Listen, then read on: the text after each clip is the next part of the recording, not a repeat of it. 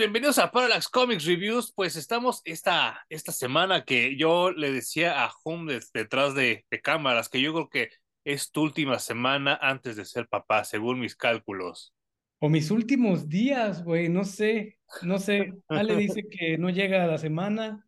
Uh -huh. Parece que no, el bebé ya está bajando y ya tiene algunos días con contracciones muy espaciadas, ¿no? Ajá. Hay que seguir esperando, pero sí puede ser en cualquier momento. No manches, qué loco y qué chido a la vez, ¿no?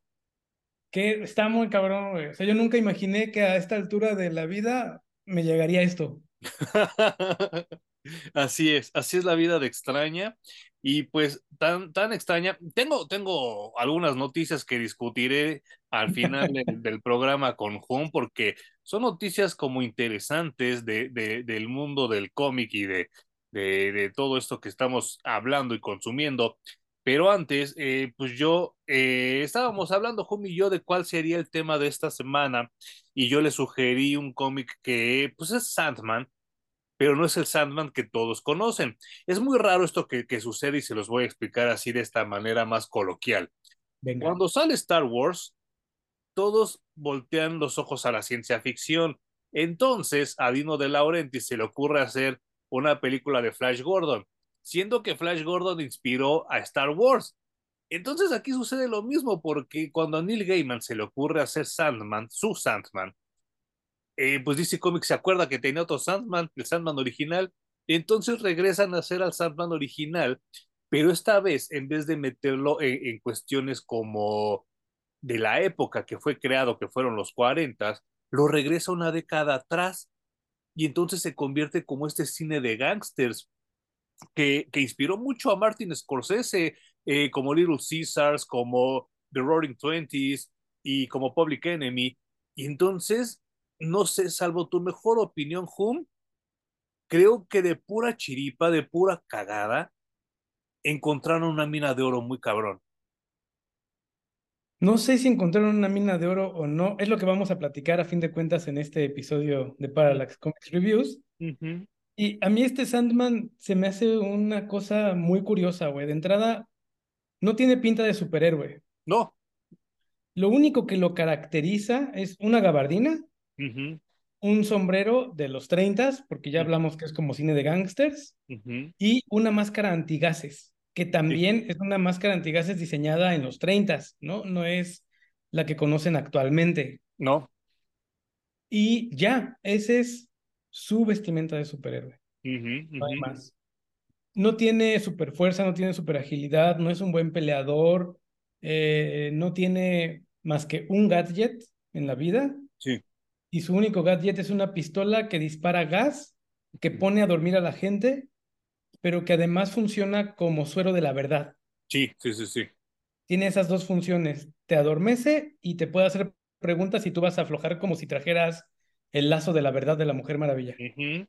en, en, en, ese entonces eh, había una sustancia que todavía se, se, produce. Ya, ya no se usa tanto porque dicen que su efectividad se reduce, que se llama pentotal sódico, que le llaman el suero de la verdad también. El problema de ese suero, la verdad, es que sí dices muchas cosas que traes en la mente, pero incluidas las del inconsciente.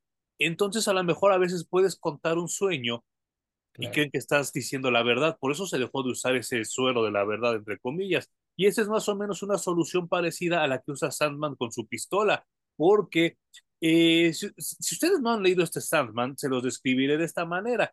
La pistola que utiliza Sandman es como esos, este, donde aventaban el, el, el raid, el matabichos, que era como esos cilindros muy, muy gruesos, y con eso saltaba este, el, el eh, el gas que, que, que, que, sacaba Sandman. Pero está bien chistoso porque hasta de corbata va Sandman, corbata y zapatos, ¿no? Y chaleco, güey. O sea, se pone su camisita, su chaleco, su corbata, uh -huh. encima la gabardina, zapatitos. O sea, va muy bien vestido a donde va, güey. Sí, sí, sí, sí. Eh, no tiene ninguna protección sofisticada, digamos, o sea, ningún, no hay telas que lo no. protejan como el Kevlar o uh -huh. mamadas que, que, usa Batman o de Punisher. Uh -huh. Y solamente eh, en una secuencia dentro del cómic se pone como láminas de metal articuladas con alambre en uh -huh. la espalda en los brazos para protegerse de algún balazo que le llegue por detrás, ¿no? Pero si le dan a la cabeza, adiós Sandman. Porque otra cosa, tampoco es millonario, ¿verdad? Sí es millonario porque su papá le heredó su negocio. Tienes toda la razón, sí es cierto, y aparte él tiene como este, esta paga que como de exmilitar, ¿no? Y sí, porque también estuvo en la milicia en Estados Unidos y lo importante aquí es que él no usa su dinero como para financiar su su baticueva o su bativehículo o su lo que sea, ¿no? Por inventar una palabra, su vigilantismo, ¿no? Exacto. Es, es que es, es, muy curioso para mí este personaje. Ya lo hablaremos durante el, tiempo que platiquemos acerca de esto, este primer tomo, que son 12 números. Pero lo, lo, primero que me, me rasca la cabeza es que son 12 números en los que Sandman sale 15 viñetas. Sí. Y, qué bueno que hiciste la aclaración, porque en mi caso, que yo compré las versiones originales, son dos tomos. Y ahorita se los estoy mostrando. Una disculpa para la gente que nos está escuchando, pero yo tengo estos. O sea, lo que leyó Home en uno, yo lo leí en dos tomos. Wow. Y ahorita, ahorita, ahorita quiero, quiero comentar algo, Home, pero primero termina tu comentario porque sí quiero comentar algo que, que, que fue lo primero que a mí me, me, capturó de este personaje ya hace 30 años. Eh, pues solo eso, que aparece extremadamente poco, no es como todos los demás superhéroes que tienen o gozan de muchos, muchas viñetas dentro de su propio cómic. En realidad, Sandman, Sandman, incluso su alter ego que es eh, Wesley Dodds, sale bien poquito, güey yo creo que si sumamos las apariciones de ambos, quizá llenan un 15-20% de todo lo que se produjo en los cómics. Sí. Está muy cañón. Yo, yo recuerdo que, que el sentimiento que, que, que en ese entonces yo leía en estas, híjole, ya, ya, ya me voy a ir súper ruco, ¿no? Pero eh, antes publicaban eh, un periodiquito que todavía sigue saliendo, pero ya no es la misma información de antes, que se llamaba Comic Shop News. Y entonces en ese Comic Shop News describían este cómic como esas series de televisión como La Dimensión Desconocida, como El Teatro de Ray Bradbury, como, como todas esas, esas, este, como Alfred Hitchcock presenta, como esas series donde realmente el protagonista es solo un pretexto para contar una historia alrededor de lo que pasa con él. Y entonces yo, yo así como que en ese entonces no lo entendía tanto, ¿no? ¿Qué sucede? Eh, de verdad, una disculpa para los que nos están oyendo, pero métanse a la máquina de Google y busquen eh, la portada de Sandman Mystery Theater del compendio de se llama de Tarantula. Va a salir Sandman apareciendo de una cortina y de verdad, de verdad, híjole, yo no sé qué causó en mí esta portada hace 30 años me enloqueció muy cabrón, güey. O sea, yo lo sigo viendo y creo que hasta la fecha es de las mejores portadas que he visto en mi vida. Es tan simple y dice tantas cosas al mismo tiempo y, y, y no para ahí la cosa, ¿eh? Las portadas que maneja Sandman Mystery Theater, yo creo que son portadas que yo no he visto en ningún otro cómic hasta la fecha, ¿eh? Porque algunas son fotografías, algunas son ilustraciones, algunas es una mezcla de los dos y yo creí en mi mente pueril, en mi mente de chamaco, antes de estudiar diseño gráfico, que eso es lo que yo iba a, hacer cuando yo empezara a estudiar diseño gráfico. Pero resulta que pues nunca, nunca me enseñaron a hacerlo, yo lo tuve que aprender después por mi propio lado. Pero Hum, de verdad, yo creo que ahora que lo retomé, ahora que lo releí, mucho de mi ser como, como ilustrador y mucho de mi ser como fotógrafo salió de aquí, ¿eh? de esas portadas. Eh, esa portada justo a la que haces alusión ahorita, creo que básicamente es un póster de las películas del tipo de cine que a ti te gusta, güey. Eh, justo eso que intentas comunicarnos de que dice mucho y está muy resumido además gráficamente, etcétera, etcétera, cumple perfecto las reglas para hacer un póster. Sí, no manches. Y a mí también me gusta mucho. No, no, no solo en ese em, ámbito técnico del diseño, sino en la ilustración también me parece que es una chulada, güey, de, de arte. Comunica mucho. Y ¿Te acuerdas que había seriales dentro de las películas hace muchísimos años? Seguro, bueno, no te acuerdas porque no estuvimos presentes, ¿no? Pero saben existíamos. Y creo que eh, este cómic está hecho justamente como un serial o como episodios dentro de una serie, como tú mencionaste, porque a pesar de ser 12 tomos, están partidos en cuatro bloques de cuatro. cuatro cómics te cuentan una historia, cuatro cómics te cuentan otra y así se van. Entonces, básicamente leímos tres episodios dentro de la serie de Sandman. Y efectivamente se sienten como una serie así de los intocables o... Sí, claro. Eh, estas cosas a ti te encantan, a ti te gustan mucho. Creo que podemos decir que, al menos para mí, la primera serie de cuatro cómics fue la mejor gráficamente, eh, es, en el escrito, en todo. Me encantó, güey. Es el estilo de dibujo, ese estilo a mí me parece fenomenal.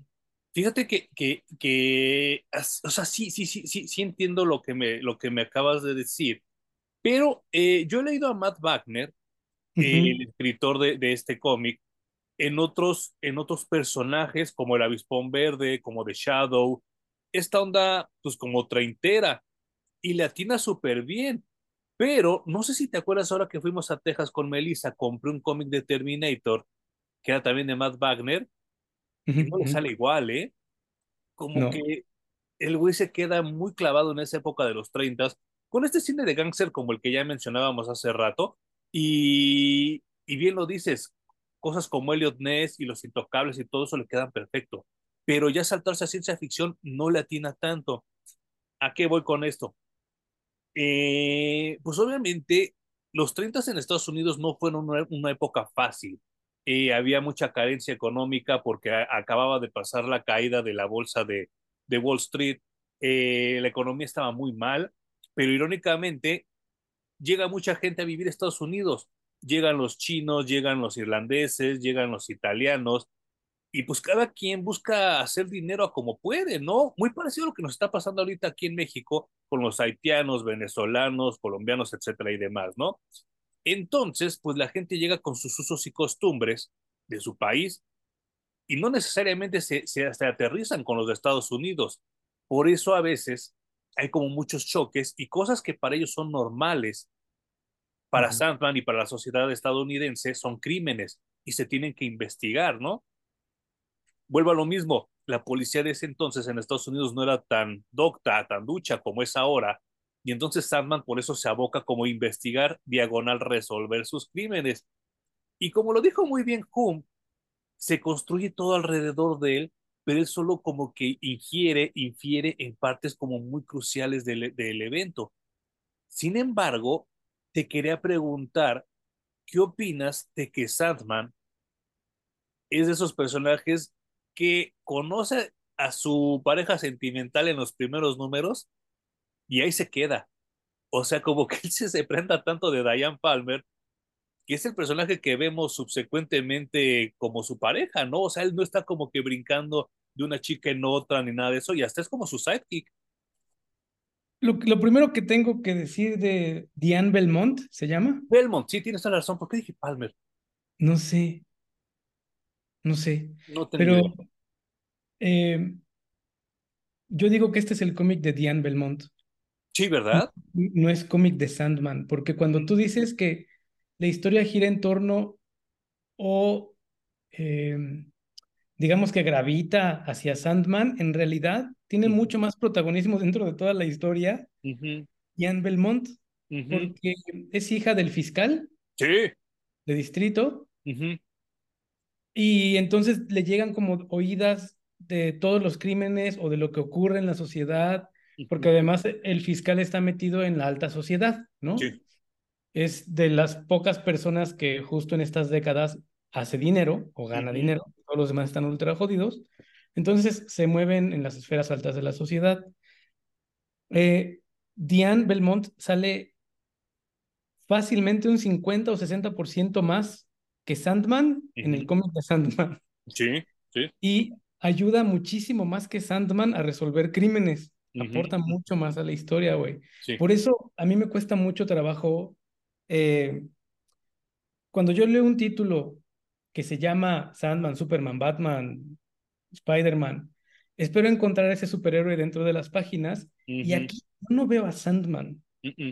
Sandman, en este, al menos en estos primeros 12 cómics, tiene poca personalidad, sabemos casi nada de él. Eh, no quiero una figurita de Sandman, no me nace ni siquiera. ¿Cómo crees? Eh, decirle a alguien, oye, hazme un dibujo de Sandman, ¿no? Porque no siento al personaje, siento mucho más a todos los personajes de apoyo. ¿Sabes que estoy notando un patrón, Hum? Porque la vez pasada que, que leímos The Shadow, que tampoco te, te, te llamó mucho la atención, es el mismo tipo de personajes, porque también Margot Lane es muy parecida a, a Diane Palmer y digo, Diane Melbond. Y es el mismo escritor. Entonces a lo mejor va por ahí, ¿no? Fíjate que creo que este güey quiere contar historias de heroínas en los 30, pero no ha podido. Tendrían que darle cómics de heroínas porque el personaje de Diane tiene mucha más sustancia, sabemos mucho más de ella, de sus intereses, de qué la mueve, eh, de por dónde va. Eh, yo sí quiero leer más de, de Diane, curiosamente, en vez de, de Sandman, ¿no? y, quizá también tiene que ver con la época y con la liberación femenina y con que van ganando espacios dentro de la política, dentro del ámbito cultural, etcétera, etcétera. Porque ya son mujeres de entrada que no se casaron, que para la década en la que existieron o, están escribiéndose, están demasiado grandes ya para estar solteras y seguir viviendo en la casa de los papás. Sí, ya eran quedadas. Y están dedicadas a la fiesta. Oh, sí, al socialité, sí, claro. No manches, ah, ah, ¿qué hago? ¿Qué hago? Pues vamos a ponernos pedas y además vamos a, casar hombres porque eh, necesito que me, me surtan mi tiendita, entonces en el bar me voy a agarrar un guapetón alto, fornido, que, que me dé bien duro en la noche, ¿no? Que lo veíamos mucho en el libro y en las películas del Gran Gatsby, ¿no? Es decir, las historias, regresándome un poco al patrón que dices que estás notando, las historias escritas en esta década, creo que se han vuelto para mí bastante genéricas. Entonces, si tú en, en, esta historia que dices que es de Sandman, pones al avispón verde, funciona igual. Sí, claro, tienes toda la razón.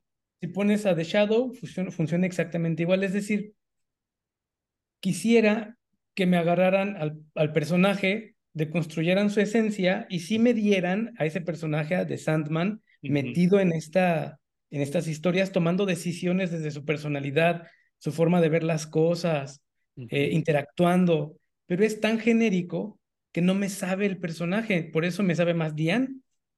Ok, bueno, eh, dicho sea de paso, Sandman Mystery Theater tiene un éxito mediano. Jamás llega a vender tanto como el Sandman de Neil Gaiman. Claro. Sin embargo, yo creo que en total, de estos que tengo yo, porque los de Hume es una colección diferente, de estos que tengo yo son ocho compendios. Con ocho compendios estamos hablando más o menos de 65, 70 números lo cual no es nada despreciable, ¿eh? Pero yo creo que como bien lo acabas de anotar, ah, porque también algo interesante que sucede mucho en los cómics de Vértigo, es que Wesley Dodds, pues él crece y envejece de acuerdo a los años que están transcurriendo en tiempo real, ¿no? Entonces sí, ya para los últimos números, ya llegan los 40 a su vida y sí se ve su interacción con la JSA. Yo esos no los he conseguido porque son los más caros de todos. Espero que algún día me los encuentre yo este, en una tienda de cómics de allá de Estados Unidos, porque aquí en México ni soñarlo. Este, pero esa parte sí me interesa ver cómo cambian la narrativa, porque sí es muy diferente la época de los 30 a la de los 40, aunque solo sean 10 años, ¿eh? No, bueno, la bonanza después de la crisis enorme que vivieron en esa década, eh, pues trajo obviamente muchas cosas, ¿no? Eh, después viene la guerra y esas cosas, pero, pero vaya, Estados Unidos se pone a producir muchísimo dinero y se vuelve una potencia industrial, ¿no? 100 años después, ¿no? Todavía sigue. Exacto, exactamente. Bueno, eh, y regresando un poco a esto del cómic, Eh, creo que por eso no sentí tanto a Sandman. Obviamente yo, mi primer quiebre con este personaje fue en Kingdom Come. Yo no sabía quién chingados era Wesley Dodds. ¿En serio? Es el primero que tiene los sueños, ¿no? Eh, apocalípticos dentro de Kingdom Come. Sí, claro. Y luego tú me dijiste que era el Sandman original. Sí, es cierto, yo no recordaba eso. Y luego, pues ya, obviamente tocaba buscar quién era Wesley Dodds y la JSA, ya pasamos por todos esos temas. Y a fin de cuentas, creo que mi primer gran historia de Wesley Dodds viene cuando leo Sandman, el de Neil Gaiman, y luego, para explicar cómo coexistieron los dos personajes, se inventan un one shot en el que explican que a la falta de que Sandman estaba, Sandman hablando de Daniel, que es el, el dios de los sueños, que estaba, estaba prisionero, ¿no? Y estuvo muchos años prisionero. Y con esta necesidad de que hubiera un Sandman, pues salió el personaje, el superhéroe del que estamos hablando ahora, ¿no? Sí. Y ese one shot me parece que sí me da mucho más un personaje tridimensional de carne y hueso que interactúa y que busca su interés propio dentro de una historia, a diferencia de estos 12 números. También siento que cuando terminan estos 12 números, apenas me quieren dar un, una pequeña asomada a quién es Sandman, a quién es Wesley Dodds. Claro. Mientras ya sé todo de, de Diane Belmont. Sí, no todo. Sí, sí, sí, sí, sí. Y, perdón, eh, me parece muy interesante lo que comentaste de, del dibujante que es Guy Davis. Eh, ahorita, 2023, es muy común ver ese tipo de dibujos. Hace 30 años era muy extraño ver ese tipo de dibujos en el cómic, sobre todo en el cómic norteamericano, porque en el europeo sí, se veía, pero en, el de Estados Unidos era muy raro ver ese tipo de dibujos que eh, casi casi está hecho con, con garabatos, o sea, no, no, no tiene como una definición como tal, no se ve que, que mueva el brazo de una manera como para definir bien expresiones, este, ropas, eh, eh, escenarios. Él se ve que como que todo lo hace a manera de, de, garabatos y le queda muy bien. Hasta parece que es como con una pluma Vic, ¿no? Negra. En ese entonces yo no sabía qué pensar en los noventas y cuando en los 2000 lo, lo, lo consigo, porque insisto que estos cómics yo los iba a leer en una librería que ya he mencionado antes, que se llamaba la librería Grafis, que estaba ahí este, en Anzures. Entonces yo cuando me metía, porque ellos vendían libros de arte y cómics en inglés y cosas así muy difíciles de encontrar, y entonces yo me metía ahí, compraba mi cómic de superhéroes, pero aprovechaba para leer todo lo que tenían ahí. Entonces yo me echaba mi ojeada de Sandman Mystery Theater y sí, para mí yo decía, qué dibujos tan chistosos, o sea, como que se ven raros, o sea, yo no lo entendía. Cuando ya por fin compro el compendio en los 2000, vuelvo a pensar que eran como muy raros esos dibujos y yo me imaginaba algo como más, es que no sé cómo ponerlo. Eh, en, el, en el episodio anterior donde hablábamos de Green Arrow con esas este, sombras duras, como bien lo, lo apuntó Hum, yo me imaginaba que así iban a ser los interiores. Sin embargo, no son así. Ah, miren, aquí está mostrando Hum perdón a los que nos están escuchando, pero sí, de verdad parece que, que, que, que hace así como rayoncitos y de los rayoncitos va sacando los personajes, ¿no? Sí, y esta secuencia que acabo de mostrar es eh, así, así empieza el cómic, son secuencias oníricas. Y creo que la narrativa gráfica de este dibujante es muy buena. sí captas movimientos, sí captas una secuencia que te hace sentido, eh, tiene demasiados brincos, creo que lo hace, lo hace muy bien. Y desde allí dije, wow, qué chingón. El los primeros cuatro números que ya dijimos que narran una historia completa son ilustrados por él y lo disfruté mucho. De hecho, me brincó muy, muy loco cuando ya brinqué a la siguiente tanda de cuatro cómics, que es la siguiente historia, y me desencanchó mucho que cambiara tanto, tanto la gráfica, ¿no? El otro dibujante es John Watkins, que a él le toca la historia de The Face, que también está, está, bueno, es que no, no, no, no, no, no, la más fuerte es la tercera, ¿no? Pero... Para mí, para mí la primera se me hizo muy fuerte y muy bien escrita. Sí, sí, sí, sí, sí, sí, sí, sí. Pero... ¿Quieres, ¿Quieres hablar acerca de, de qué tratan más o menos cada una? Si quieres, si quieres así, cuéntalo, cuéntalo y ahorita voy haciendo como una anotación, porque quiero Pues ver también qué, qué, cómo, lo, lo, cómo lo percibiste tú. en los Porque, primeros porque cuatro creo que sí lo percibimos muy diferente, ¿eh? Sí, eso está muy ujú. En los primeros cuatro números eh, se me hace que lo puedo definir como una trama entre familias eh, del crimen organizado que se mezclan con un algo que parece ser un asesino serial Sí. y que resulta estar ligado absolutamente a la familia, de- digamos, del crimen organizado en el lugar en donde nos están contando los hechos, ¿no? Que, que, que te da a entender que es más o menos como Chicago, ¿no? Pero no te dicen realmente que es Chicago. sí, totalmente sí, porque tiene, ya tiene la fama, ¿no? Y mm, de los aspectos más fuertes que se me dieron en esta historia es que hay una hija manipuladora dentro de esta familia y la hija manipuladora llega a tal nivel que le da sexo a su papá por intercambiarle cosas y favores. Y eh, es sexo consensuado, ¿eh? O sea, es Sí, claro. una chava de veintitantos años que ya, ya vio que puede obtener poder a través de su sexualidad Ujú, y la utiliza no solo en el mundo, la utiliza con su padre también. Y ujú. el papá está de acuerdo, la mamá no tanto, de hecho es alcohólica por eso, Sí, ¿no? no manches. Sí, sí, sí. Y el hermano es un traumado de marca mundial, güey, pero ese es solo un aspecto pequeño de toda la historia, no se las voy a contar toda porque vale mucho la pena que vayan a leerla. sí, sí, sí, está muy cabrón. Es, los cuat- las cuatro historias están muy bien escritas, pero a mí la primera fue la que se me hizo más bonita, más redonda, más compleja, con más actores en la historia y con más, pues, giros, así como el cine que ya hemos discutido muchas veces que a ti te encanta, ¿no? Es, de pronto crees que uno es el, el malo, pero resulta que no, que es el otro, Sí, pero claro. además no hay un malo, hay como tres, o sea, eso me gustó mucho desde la primera Y historia. es que mezcla cine de gangsters con cine noir también, ¿no? Y, y, y entonces está, está muy cabrón porque es que a Matt Wagner le salen muy bien este tipo de historias, ¿no? Porque sí construye también este, este como, como, como argumento pulp que llega el momento donde te pierdes, te pierdes en la narrativa. Y entonces, como bien dice, cómo empiezas a como adivinar, como, como lo haces cuando lees novelas de crimen, ¿no? Que dices, ah, se me hace que este es el malo, ah, no se me hace que es ella, ah, no se me hace que es este cabrón. Y al final, cuando descubres, dices, no mames, sí está bien perro este pedo, ¿no? Eh, es que no sé cómo ponerlo, porque insisto que yo estos cómics los ojeaba cuando yo tenía 8, 9, 10 años en esa librería. No Los ojeaba pero realmente no entendía qué era lo que sucedía.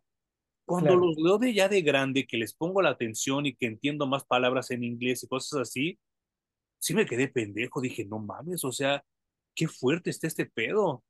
Es que incluso ojeando, ves mujeres atadas de manos, colgadas de ganchos y alguien mutilándolas, Sí, sí, sí, sí. Y yo ni no siquiera me acuerdo de eso, ¿eh? dices, dices, ¿qué pedo? ¿No? ¿Qué está pasando? Y, y, el- y temas súper adultos como una hija tirándose a su papá, ¿no? Sí, el, Tranquilamente. el, el incesto, ¿no? Ajá, es, creo que son, son temas que a mí me gustan mucho. Ujú, y me gusta a veces incluso discutirlos quizá filosóficamente, ¿no? Si están bien o están mal, no me preocupa, me gusta más discutir por qué sí, por qué no, bla, bla, bla. Y creo que son temas que extraño en los cómics que leo ahora. Justo, justo eso te quería preguntar. Eh, tenemos una preconcepción errónea.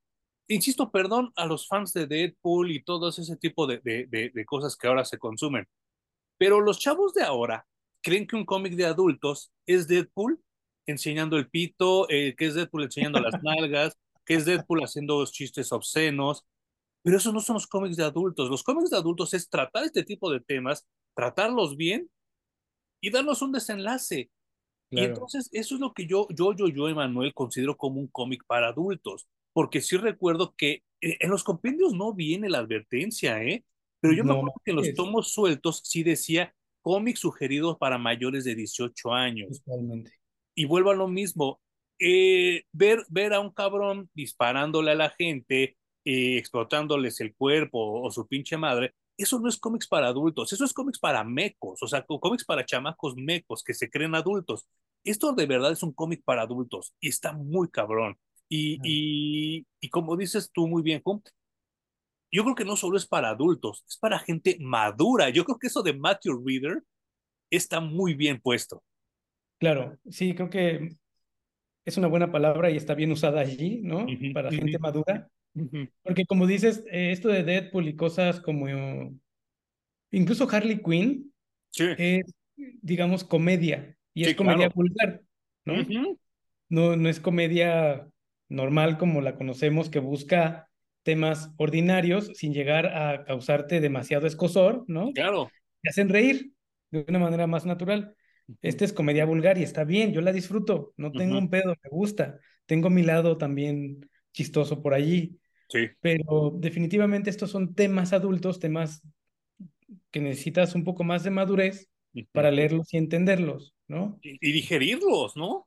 Sí, claro, transcurrirlos no está fácil. Eh, ese es un, pues digamos que el tema que a mí más me llamó la atención dentro de la historia, hay otros temas adultos también dentro de la misma historia, como por qué la señora es alcohólica o por qué el hijo tiene tanto trauma y le gusta motivar gente, eh, la corrupción dentro de la policía, etcétera, etcétera. En la siguiente historia, como tú bien dices, tiene ya más que ver con el racismo, con los estereotipos, porque todo se da con esta invasión, bueno, semi-invasión china comercial que llegó a Estados Unidos, que los chinos son tan unidos que hacen su barrio en el país al que llegan, güey. Yo no sabía eso, ¿eh? hasta que leí este cómic, que ahora que lo releí, lo entendí, que ellos, y que despectivamente le llaman The Tongs, ¿no? Ajá. Bueno, en, la Ciudad de México tenemos un barrio chino. Sí. Que básicamente es eso, unidos hacen más fuerza. Sí, claro y están en un país desconocido, etcétera. Creo que hacen muy bien los chinos, a donde lleguen creo que lo hacen bien. Sí, porque aparte dan chamba, ¿no? Sí, sí, sí, sí. Eh, no estamos discutiendo la calidad de lo que hacen ni nada por el estilo. Como sociedad creo que haciendo fuerza donde llegan lo hacen bien, pero pues sufrieron obviamente eh, también la discriminación y justo en esta historia el personaje que más habla al respecto es el, novio, el exnovio o expareja de Diane. Sí, no manches. Y entonces Diane y su novio tienen un protagonismo en esta historia. Ajá, ajá. Ah, la cuentan toda, güey. Sandman solo llega a repartir un poco de golpes y en realidad tiene muy poca injerencia. Eh, al final el novio termina súper entre peleado y, y, triste con Diane y con, con la sociedad misma porque a pesar de que intentan darles, le voy a poner entre comillas, su lugar a estos nuevos, eh, pues, pobladores. Claro, claro, sí, sí, sí, los migrantes.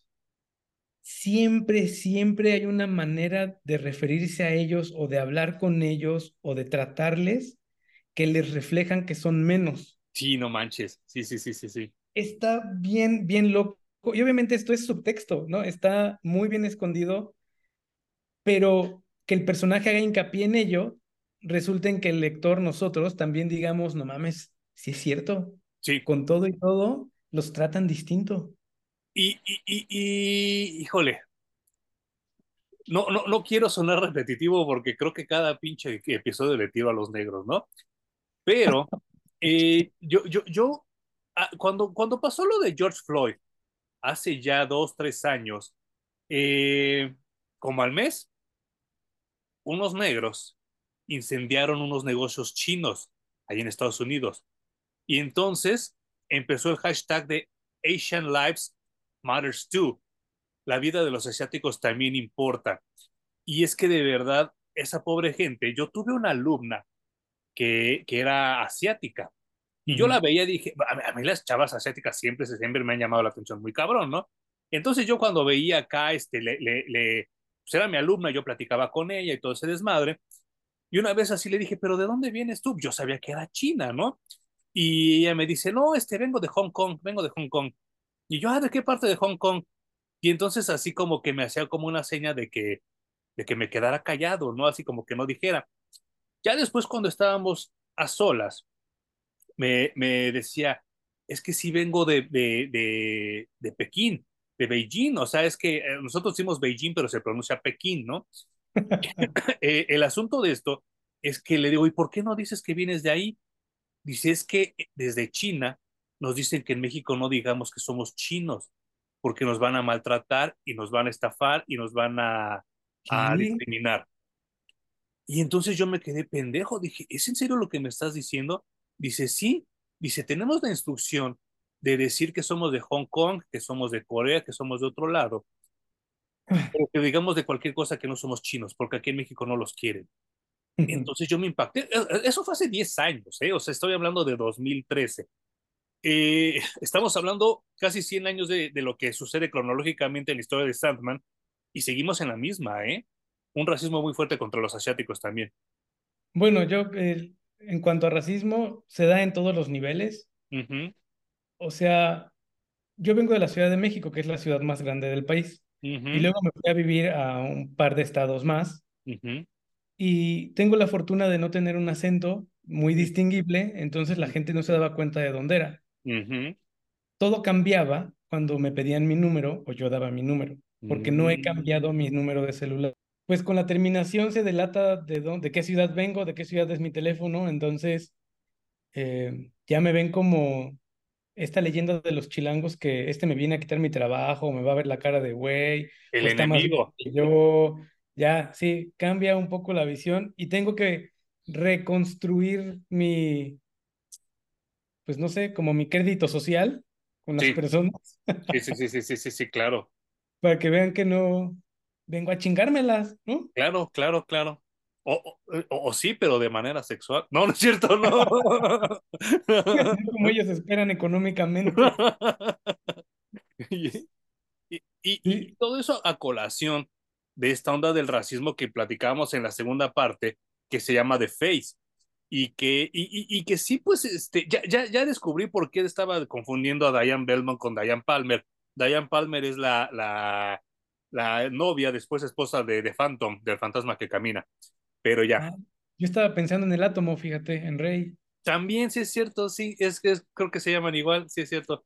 Rey y, Palmer. Eh, y, y, y, bueno, eh, el asunto de esto es que, eh, pues para empezar, te infieren que, que Diane Belmont y el exnovio que tiene, pues casi casi se tienen que ver escondidas, ¿no? De, de, tanto que, que los critica la gente y pues ellos tienen que andar haciendo las cosas muy, muy, muy por debajo de la mesa porque, pues obviamente, yo creo que todavía, ¿eh? no, no estoy hablando de hace 100 años, todavía las relaciones interraciales eh, no son tan bien vistas, ni siquiera en Estados Unidos y en México, pues tampoco, ¿no? Ah, hablando al respecto, hubo una nota muy importante que leí en el que una chava se filmó teniendo relaciones con su perro y lo compartió en redes sociales. No te pases de lanza. Entonces, lo que se viene son las relaciones interespeciales. No, no, no, no, no. Mira, tú ya ahorita ya lo expusiste. Yo no sabía de esa noticia. Pero con toda esta onda de los perrijos, de esa gente que sale en las redes sociales lamiéndole la jeta a sus perros y viceversa, yo ya lo sospechaba, ¿eh? Hay gente muy sola y muy enferma en este mundo. Sí, le decía yo a Ale que ya lo vaticinaba yo, que quizás a nuestro hijo le toque defender esos derechos, ¿no? De puedo tener una relación con mi animal sin que nadie me vea feo. Sí, no, qué, y que feo. no extrañe que un día invite a su amiguito a comer y que si puede traer a su novia y resulte ser una bulldog o una chihuahua, qué sé yo. No lo dudo ni tantito y eso estaba, pues digo, va a suceder en algún momento, espero yo no, ya no estar vivo porque sí. Eh, yo de verdad he eliminado gente de mi Instagram, amigos míos, eh, amistades, hombres o mujeres, porque les digo, güey, ya deja de subir fotos de tu pinche perro, cabrón. O sea, diario es la misma foto, en la misma posición. Ya, güey, neta, me cansa, güey. O sea, no, no ensucies mi timeline con tus mamadas, ¿no? Y, y, haz de cuenta que les miento la madre, ¿eh? Y que les digo, no mames, este, tu mamá es puta, o, o no sé, se super ofenden. Entonces yo opté por ya sea en el WhatsApp, en el Facebook o en el Instagram, eliminar a la gente que sube cosas con sus perros.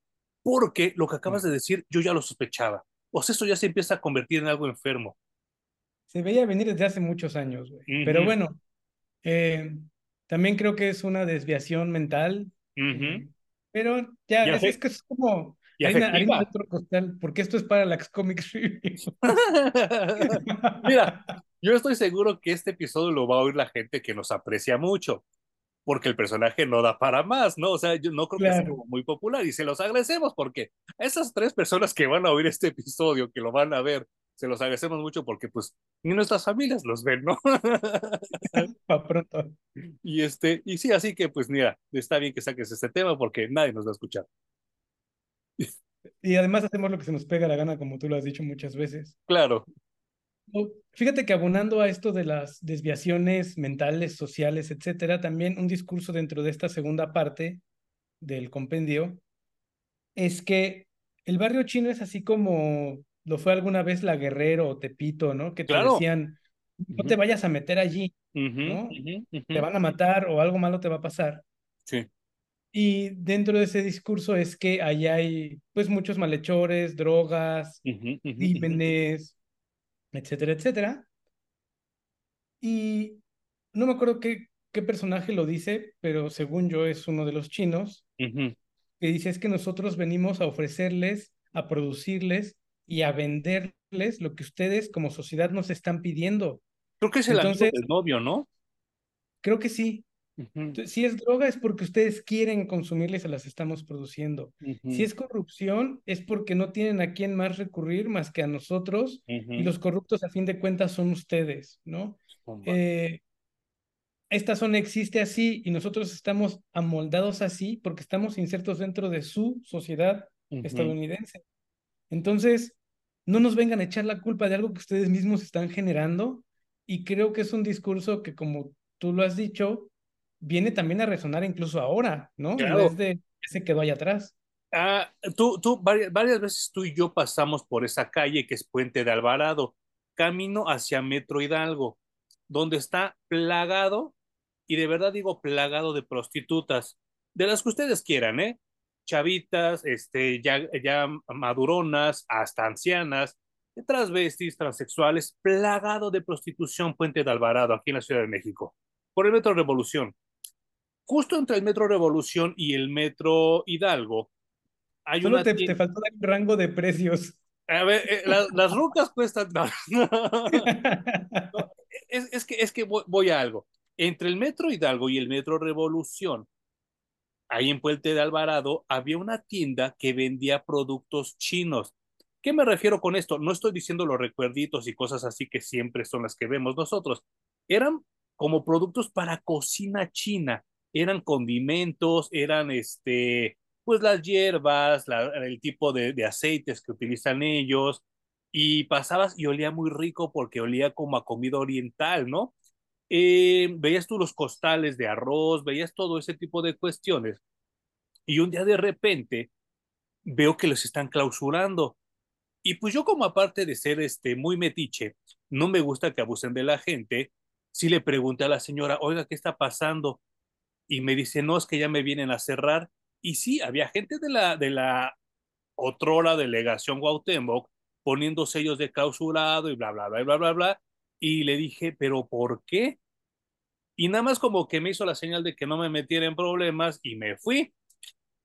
Regreso la semana siguiente a, a, por pasar por ahí porque pasó muy seguido. Y entonces había un letrero que decía clausurado por no dar precios. Eh, la señora casi no hablaba español. Era así como muy, muy, muy, muy mordido, muy masticado su español. Entonces, yo creo que alguien entró y le preguntó por los precios de cualquier producto y no se los supo dar porque estaba sola, porque usualmente tenía alguien que hablaba español mexicano que le ayudaba. Yo creo que esa vez no estuvo y entonces, pues le cerraron su tiendita, ¿no? Y entonces yo me dije a mí mismo, mí mismo, qué cagado, qué chingón que en una calle plagada de prostitutas te cierran la tienda porque no das precio, ¿no? Y entonces dije, qué poca madre que a la gente que viene a chambear, sea de donde sea, la traten así. Sí, porque además eso de no dar precio me parece una excusa, ¿no? Para cerrarle el changarro. Sí. O sea, el tema es que nos vemos amenazados también en, en el imaginario, ¿eh? porque son cosas que realmente no ocurren. Somos amenazados porque creemos que nos quitan el trabajo o porque les va a ir mejor a ellos que a nosotros.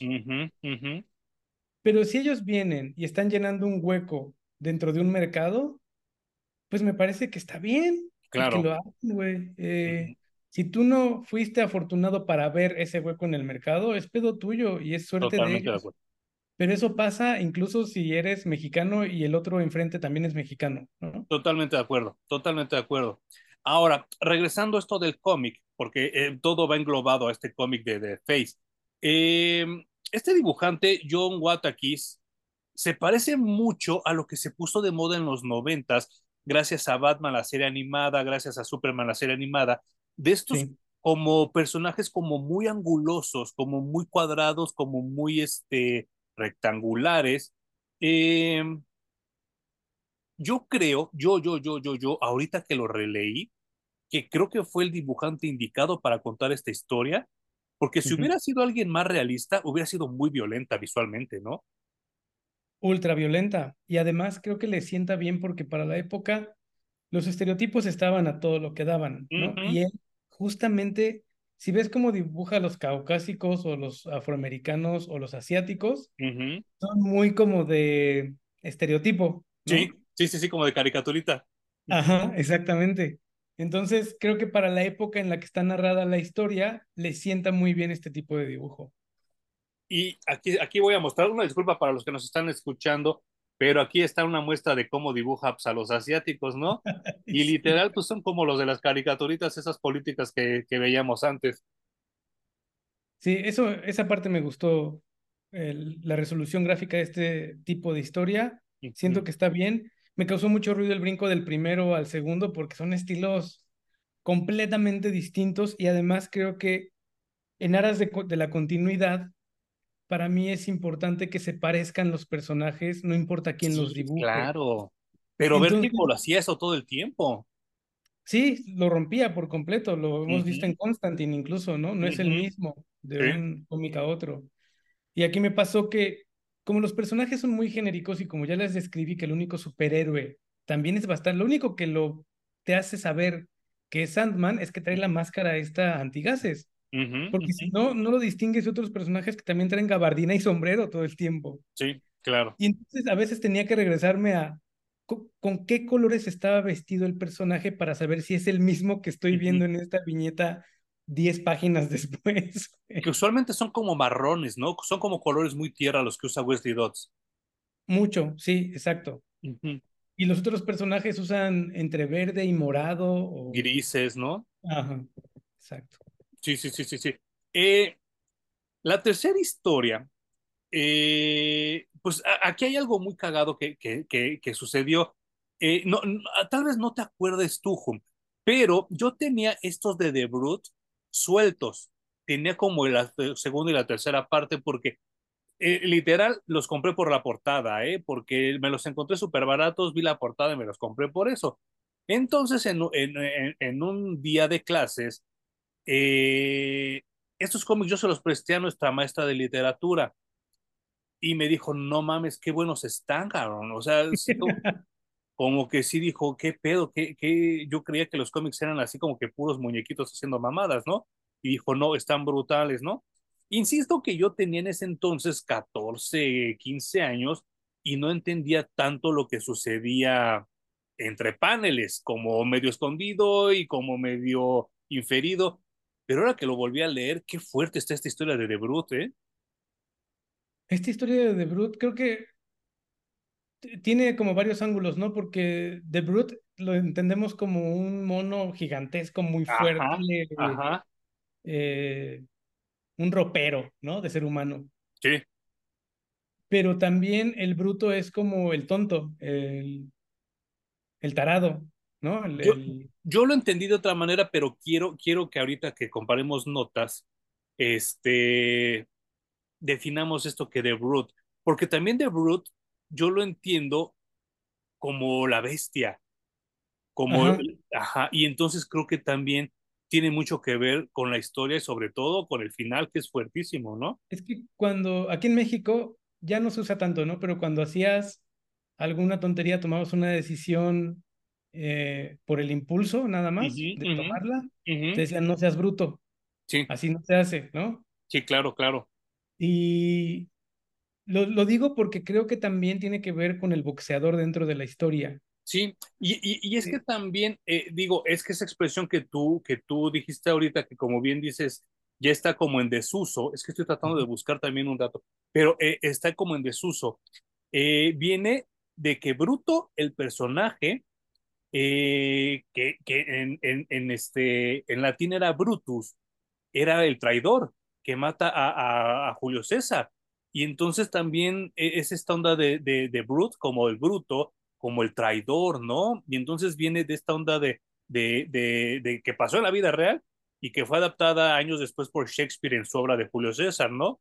De donde viene esta, esta frase de cuidado con los idus de marzo, ¿no? Porque te van a traicionar. Y yo creo que también viene por ahí, ¿no? Y bueno, y hasta con el personaje de Popeye, Sí, claro, Brutus. que también es un traidor siempre, ¿no? Y que también es medio impulsivo y además grandote y fuerte, ¿no? O sea, tiene como varias connotaciones la palabra. Uh -huh, uh -huh. Y creo que con el boxeador a mí me hace sentido por la cantidad de malas decisiones que toma uh -huh. dentro de su historia, ¿no? Sí, sí, sí. Eh, quiero hacer este paralelismo con la película de En la búsqueda de la felicidad con Will Smith. Ok. Uh -huh. Que hagan de cuenta que dentro, porque la hago porque seguramente ya todos la vieron y tienen el referente, ¿no? Uh -huh. Y hagan de cuenta que a la mitad de la película, mientras vivi están viviendo su punto más bajo estos dos personajes, alguien encuentra la manera de entrar en su vida y se viola al hijo de Will Smith. Sí, no, no manches. No, así, no, no, no, no. Así de ruda está, está la historia. Uh -huh. eh, nada más que en el caso del boxeador es una hija la que termina sí, violada. Y además es súper fuerte porque es un personaje, el que la viola, que les tiende una mano o parece tenderles una mano cuando ellos están en el punto más bajo de su vida. Y es que, y entonces, sí. Perdón, es que también quisiera establecerte un poco de contexto, porque uh -huh. ahorita si nosotros vemos gente como el Canelo Álvarez o como Floyd Mayweather, Mike Tyson, es gente que gana mucho, mucho dinero metiéndose madrazos, mucho, inimaginable, incontable. Pero hace 100 años los boxeadores ganaban muy mal y ganaban mal y aparte tenían que pagar sus cuentas médicas. Entonces este pobre cabrón, pues no tiene ni para las medicinas de su hija, que, que yo entiendo, infiero que tiene tuberculosis, ¿no? Yo, o sea, yo estoy convencido de que estaba a dos meses de morirse la niña, güey. Uh -huh. Porque efectivamente sí debe de ser tuberculosis, está muy jodida, no le alcanza ni para las medicinas y no le dan peleas. Entonces, como no pelea, pues no tiene dinero y además uh -huh. es una persona, digamos, con principios. Uh -huh. No le dan peleas y no tiene dinero porque el güey ve corrupción y echa de cabeza al, prima, al principal promotor de peleas dentro de su ciudad.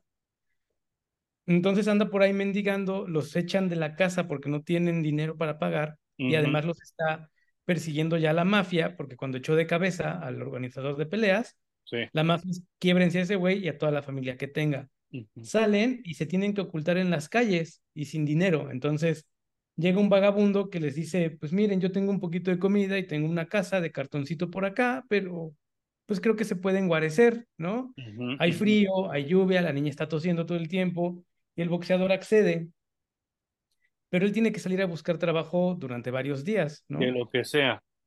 Y mientras va y busca trabajo y regresa y les trae alimento, no solo al güey que le, le, le, le extendió la mano, sino también a su hija, cuando los días pasan y el güey tiene que volver a huir porque otra vez se da cuenta de que la mafia se lo quiere chingar, es decir, no tiene dinero, está siendo perseguido, a punto de ser asesinado regresa al único refugio que tenía en todo el mundo uh -huh.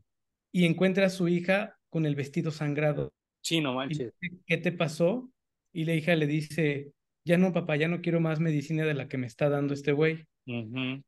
Porque me la, está, me la quiso dar y me la quiso dar en un lugar en el que a mí me dolía.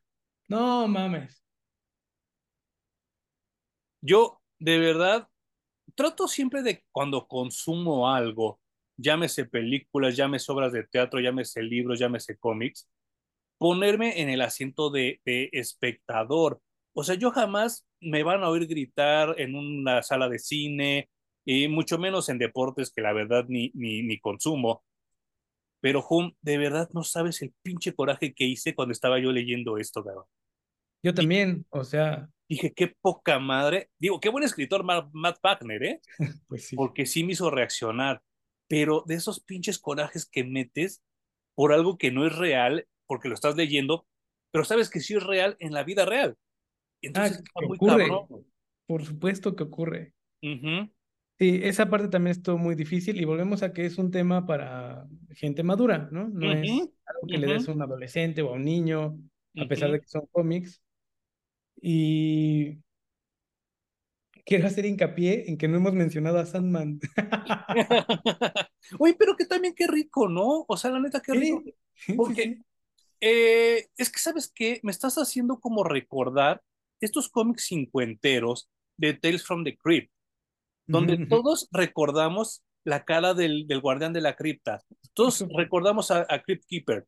Hasta hay muñequitos, hay playeras y hay muchas cosas. Que después de Crypt Keeper y del monje loco aquí en México, se vino una plétora de, de copias de esos personajes que siempre era como un narrador. Hasta Hermelinda Linda empezó así. ¿Qué sucede? Cuando yo, que, yo, yo compraba los cómics, obviamente facsímiles de AC Comics, de Tales from the Crypt, yo me imaginaba que iban a ser aventuras del Crypt Keeper, pero no, él solo era el narrador. Él solo te platicaba cómo sucedían las historias. Y creo que aquí sucede lo mismo, ¿no? O sea, Sandman es un pretexto para contar la historia. Sí, o sea, él solamente se ve inmiscuido en esa sociedad. Y de hecho, yo tampoco le veo aquí por qué se dedica a ser justiciero, ¿no? no. Es como, solo un buen día se le ocurrió. Sí, claro. No me, no sé, por eso creo que es un personaje muy bidimensional que a mí no me aportó mucho. Pero, como tú dices, qué rico todas las historias que nos contaron dentro de este título que se llama Sandman y que qué bueno que le sirvió de pretexto a Matt Wagner de, de escribir todo esto. Porque si, sin que alguien hubiera dicho, vamos a, hacer un título de Sandman y vamos a hablarle a este güey para que lo escriba, no lo tendríamos. Y me parece súper valioso porque la historia que tiene que contar es el protagonista del cómic. Sí, claro. No se preocupó por voy a abordar al personaje desde este punto de vista o desde este otro. Él dijo, tengo historias que contar en el que cabe que aparezca Sandman y ahí está. Y las historias están súper chingonas. Sí, sí, sí, sí, sí. O sea, yo, yo lo recomiendo mucho. Sí, sí, insisto que, que algunas historias, pónganse su pinche omeprazol al lado, ¿eh? Porque sí, no las van a digerir tan fácil, ¿eh? Sí, van, sí se van a quedar así de, ay, qué pedo. Sobre todo si eres menor de edad y nos estás oyendo, ¿no? Claro. Volvemos al caso de Constantine. A lo mejor si tú lo lees ahorita a los 18, 17 años, entiendes algo. Pero si ya lo retomas a tus 30 o a tus 40 como nosotros, la lectura va a ser totalmente diferente. Te enganchas con cosas distintas. Algo que también me gustó mucho, ya para el final, es que la relación de, a mí me gusta decirle Diane porque me suena menos genérico que Diane. De Wesley Dodds. Es una relación que va construyendo muy poco a poquito, muy lento. Se van a dar su primer beso al final del número 12. Y me parece que son señales de una relación eh, pues más madura, más íntima, menos pasional. ¿no? Y parece que va a ser una relación muy bonita. ya después, cuando leamos los demás números, nos iremos enterando cómo se desarrolla esto. Claro. Pero tampoco es el centro de atención de las historias que este güey quería contar. Es algo que se fue dando naturalmente, orgánicamente dentro de estas historias y que me parece muy valioso también. Eh, bueno, ya nada más así como para circular, es que te quiero preguntar algo ahorita con esto. ¿Tienes algo más que comentar sobre estos, estos cómics de Sandman, Hope? No, no se me puede ocurrir algo, algo más. Es que te quiero preguntar esto. Obviamente estamos eh, ya viendo el ocaso, el, el final de las cosas de superhéroes y tal vez de cómics en los medios masivos, llámese televisión, llámese cine. ¿Crees que una serie de televisión sobre este Sandman hubiera sido buena para la televisión? o ni siquiera pudo haber llegado a, a Hollywood por los temas tan fuertes que maneja. Eh, hace 10 años o hace 15 tal vez hubiera sido una buena idea. Ahora creo que, como dices, ya está súper saturado, está, hay un cansancio generalizado con, eh, pues con los superhéroes en específico, ¿no? Y tener un Sandman ahorita creo que ni siquiera valdría la pena. Una serie con temas adultos creo que siempre es bienvenida. A mí siempre me han gustado muchísimo. Eh, pero bien tratados, ¿no? Como dices, no, no comedia vulgar ni cayendo en lo burdo o en lo gore. Eso también lo disfruto, pero eso no es un tema adulto duro, ¿no? Creo que sí, sí caben, pero ya no la puedes vender como con etiqueta de superhéroe. No, no, no, no. Em, insisto que la serie de Neil Gaiman es infinitamente más popular que esta. Pero si ustedes se la llegan a encontrar, yo altamente les recomiendo que lean esta de Sandman Mystery Theater, porque sí, e, e, es un tipo de lectura muy diferente, ¿eh? O sea, yo creo que si, si estás leyendo todo el tiempo superhéroes o todo el tiempo horror o todo el tiempo whatever, hasta es como un descanso mental, ¿no? Porque si estás leyendo cosas un poco más elevadas, pero no tan complicadas como lo que se ha vuelto ahora los cómics de, de, de, de, ahora, ¿no? Porque tienes que, es que si leo este, tengo que leer la miniserie de acá y luego también esta y luego también este, el, todo y, y todo se conecta con la televisión. No, no, no, o sea, este pedo lo puedes tomar y leer también. Yo creo que eh, en una tarde, ¿no? Te avientas el compendio a lo mejor, ¿no? Porque sí es muy rápido. No, sé, porque como dices, hay que digerirlo. Ah, bueno, sí. Yo lo leí por parte, o sea, sí lees de una sentada los primeros cuatro números, ya concluye la historia, llévatela un par de días o un día, y luego retoma los siguientes cuatro y luego los siguientes cuatro. Sí, creo que hay que dosificarlo. Y, o sea, también lo que, lo que me vino a la mente es que, por ejemplo, está Peaky Blinders como una serie de, de época también, ¿no? Estuvo por ahí. Y que es más o menos por esta época también, ¿no? Exacto. Sí, sí, sí. Bueno, hay, muchas, muchas series de época que valen la pena y que no necesitan un superhéroe para ser contadas. como te decía, si le quitas a The Sandman y solo cuentas estas historias dentro de una serie, también funcionan. ¿no? Si, si, resulta que en vez de Sandman es un policía o un investigador dentro del precinto, no tiene un pedo, güey. Pues eh, Netflix sacó una serie hace tres años, tres, cuatro años, que se llamaba Anne Wirani, Anne con una A, con una E, perdón, que era de una morrilla que tenía como sus aventuras en esta, esta frontera extraña entre Estados Unidos y Canadá, eh, que se llama Avonlea, que, que, que existe en la vida real, ¿no? También era como a finales del siglo XIX, y la serie es tan larga, la serie de libros es tan larga que, que culmina a principios del siglo XX, ¿no? ¿A qué voy con esto? era una serie precisamente de personajes humanos de una niña como muy soñadora, bla, bla, bla, bla, bla, bla, bla. Si no me equivoco, son ocho libros. Eh, duró nada más tres temporadas. Y entonces yo no entiendo de verdad, y lo comentaba yo con Hum, cómo esas series tienen tres temporadas y Walking Dead tiene once. O sea, no, no entiendo este pedo, no entiendo esta sociedad. Y porque todos se creen muy elevados, ¿no? Todos, no, es que yo veo esta serie porque, no, huevos, güey, no mames, o sea, hay un chingo de series más chingonas y que ni siquiera las pela la gente, ¿no? Y yo creo que si se hiciera Sandman, caería en esa categoría. Este Sandman. Sí, claro. Pues yo creo que ya no estamos en el mainstream del consumismo. Tú y yo ya no somos el target, como ya hemos hablado. No solo en los superhéroes, sino en muchas otras formas de, de consumir medios, ¿no? Eh, sí, está muy...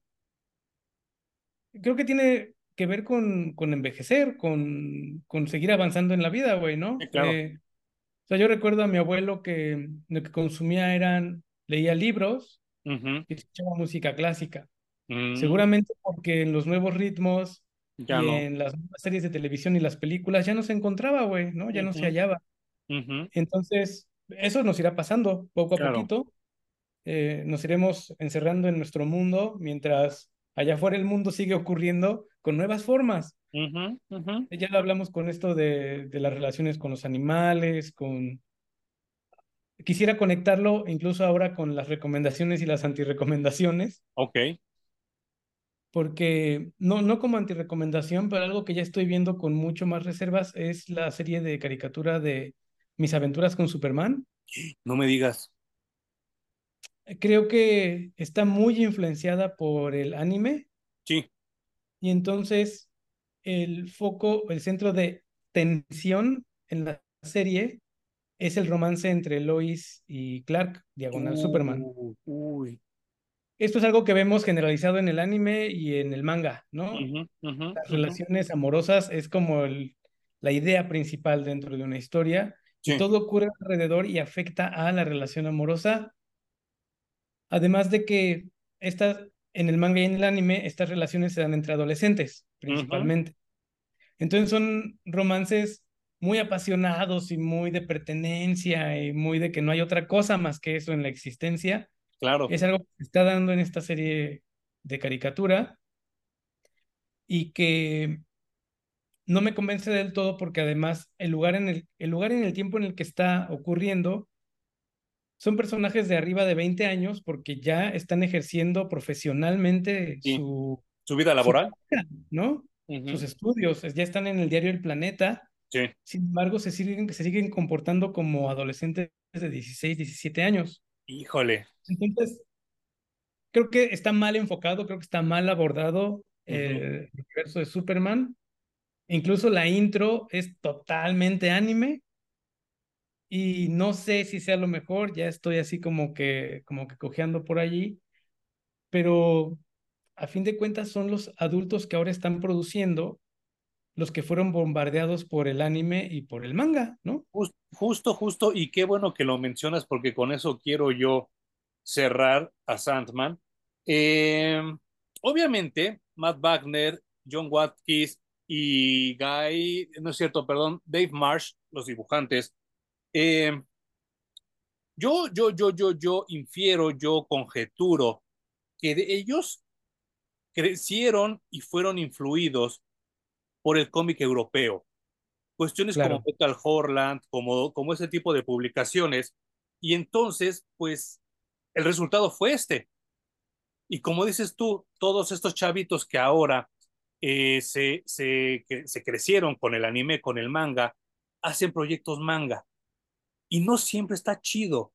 Eh, acabo de ver ahora para mis reseñas del mes del horror una, una caricatura, bueno, una animación que se llama Escuela del Terror. Escuela de Miedo se llama.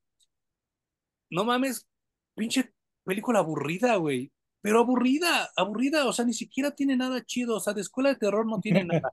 Aparecen dos monstruos en toda la, la caricatura y supuestamente es una escuela de miedo, ¿no?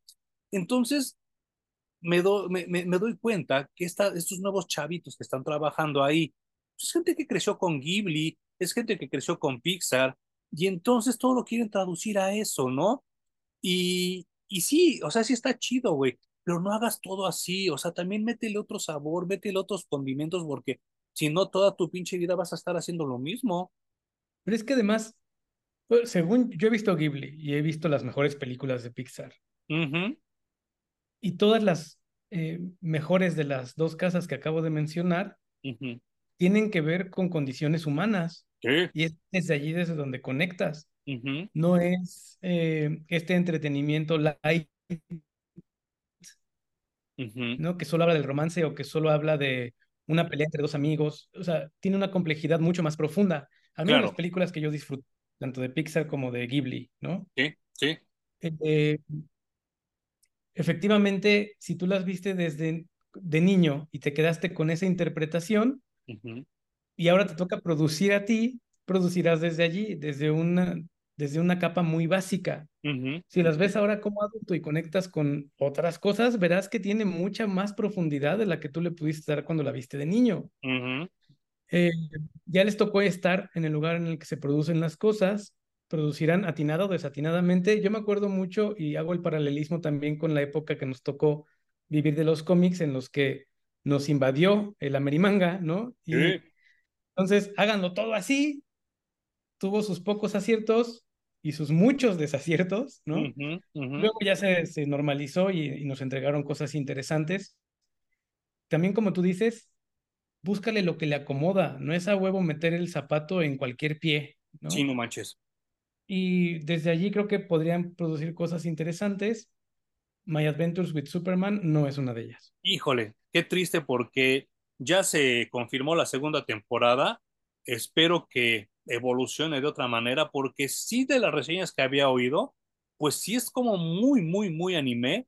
Es más, hasta donde tengo entendido, vi un clip donde cuando Superman se cambia de traje, es como de Sailor Moon, ¿no? sí, o sea, tiene, tiene un chingo de guiños a que los productores y escritores y etcétera son hijitos del manga y del anime, que repito, no está mal. No, no, no. Creo que está mal abordar el universo de Superman desde donde lo están abordando. Exacto. Es una razón más de fondo que, que de lo que me están presentando, en realidad, ¿no? La producción está muy bien, la animación está muy chida, pero creo que los guiones son así como demasiado adolescentes y creo que no iba por allí la idea. Y con eso me quiero conectar a esta nueva sección que estamos como que cocinando, como, como llegando, que es, le doy noticias a Hum y veo cómo reacciona. Se, en la semana tuve una noticia muy interesante, que bueno, que por lo menos a mí me parece muy interesante. Ajá. Va a salir un cómic llamado Superman contra King Kong contra Godzilla yo también estoy bien emocionado con eso. ¿Qué opinas de eso, Jum? Me encanta la idea, güey. O sea, si yo fuera un productor y me llegara alguien con esa idea, oye, quiero hacer algo con esto, ¿dónde quieres que te ponga el dinero, güey? Sí, sí, sí, sí, sí, sí. o sea, obviamente ah, con las reservas de primero dime el plot y luego vemos si resulta medianamente interesante. Sí. Pero es como mezclar harina con azúcar y huevo. Va a salir algo chingón está muy cabrón. Eh, mi primer cuestión es que King Kong y Superman son de los 30, Godzilla es de los 50. ¿Te gustaría que fuera una historia de esas épocas o que se manejara en la modernidad? ¡Ay, qué difícil! Es que fíjate que uno de los enemigos, entre comillas, de Superman es Titano que básicamente es King Kong. Claro, con Kryptonita. en los cómics de Superman, es un chimpancé gigantesco. Eh, pero es de los que se me antoja mucho más complicado traerlo a una actualidad y que digo, no sé si funcionaría. y, no sé, a mí me parece como una noticia muy interesante. Creo que va a ser un crossover muy, muy chido. Y espero, espero, la verdad lo, lo deseo y lo anhelo. Y, pues así como que yo cuando leí la noticia dije, no mames, esto va a estar muy cabrón. ¿Qué prueba de que podemos consumir eh, cosas banales y, light? o sea, cuando dijeron va a haber Megalodón 2, la película, uh a huevo que quiero verla, son tiburones gigantes comiéndose gente. Sharknado, ¿no? Y ni siquiera me pregunto de qué va el plot, ¿no? O sea, nada más quiero ver gigantes comiéndose gente. Sí, claro. Segunda noticia antes de que nos come el tiempo. Han pasado 25 años, si la, la memoria no me falla, y ayer en el Evo 2023 se anunció un nuevo juego para Fatal Fury. ¿Qué? Fatal Fury, The Road of the Wolves. Y se ve bastante interesante. Lo que no me gusta es que regresan al Terry de Garou y a Rock Howard. Eh, a mí esos a mí Terry me gusta mucho el personaje, pero ese nuevo Terry que pusieron para Garou no se me hace tan interesante como el Terry original. Y la historia de Rock Howard nunca me ha interesado nada, pero no manches, tenemos un Fatal Fury después de 25 años. Yo ahí te devuelvo la pregunta, ¿tú crees que hacía falta un nuevo Fatal Fury? Yo creo que sí. Yo creo que sí, porque... wow. Eh, la verdad, King of Fighters nunca ha sido buena franquicia. Es muy bonito jugarla, es muy bonito echarte tu reta, es una franquicia hueca que no tiene como una buena historia en nada de eso. Y no tiene... Mande, mande. Sí, claro. y, y Fatal Fury tiene mucha historia. Ahorita regresa Street Fighter con Street Fighter 6, regresa Mortal Kombat con Mortal Kombat 1, y que regrese Fatal Fury en este momento, la verdad me parece muy, muy chido. Wow. Yo, yo creo que Fatal Fury evolucionó muy mal a sus personajes. Eh, los, los evolucionó cargándolos tan a la moda que ocurría en ese momento que ahora ya no aplican, güey, ¿no? Ya se quedaron viejísimos y se sienten atrasadísimos, si logran tener un videojuego con una historia nueva y fresca en el que reevolucionen a sus personajes, creo que nos vendría bien un nuevo juego de Fatal Fury. No lo sé. Y nada más para abonarle y, circular el tema de Fatal Fury, pues en, en, los recientes años, juegos como Street Fighter, como Tekken, como Mortal Kombat, eh, han tenido una nueva modalidad que a mí me parece fantástica, que es de crearles atuendos alternativos, alternos a los personajes. Yo, yo ya me estoy saboreando los vestuarios de Mai y de Bloom que les van a poner porque afortunadamente son unos degeneradazos los que diseñan esas cosas y sí me estoy saboreando lo de Mai. Yo creo que de hombres el que más necesita como un update es Andy, ¿no? Yo creo que sí. Bueno, en general todos. También Terry, como dices, lo ya lo vistieron de algo que estaba muy a la moda en el momento y ahora ya no aplica, ¿no?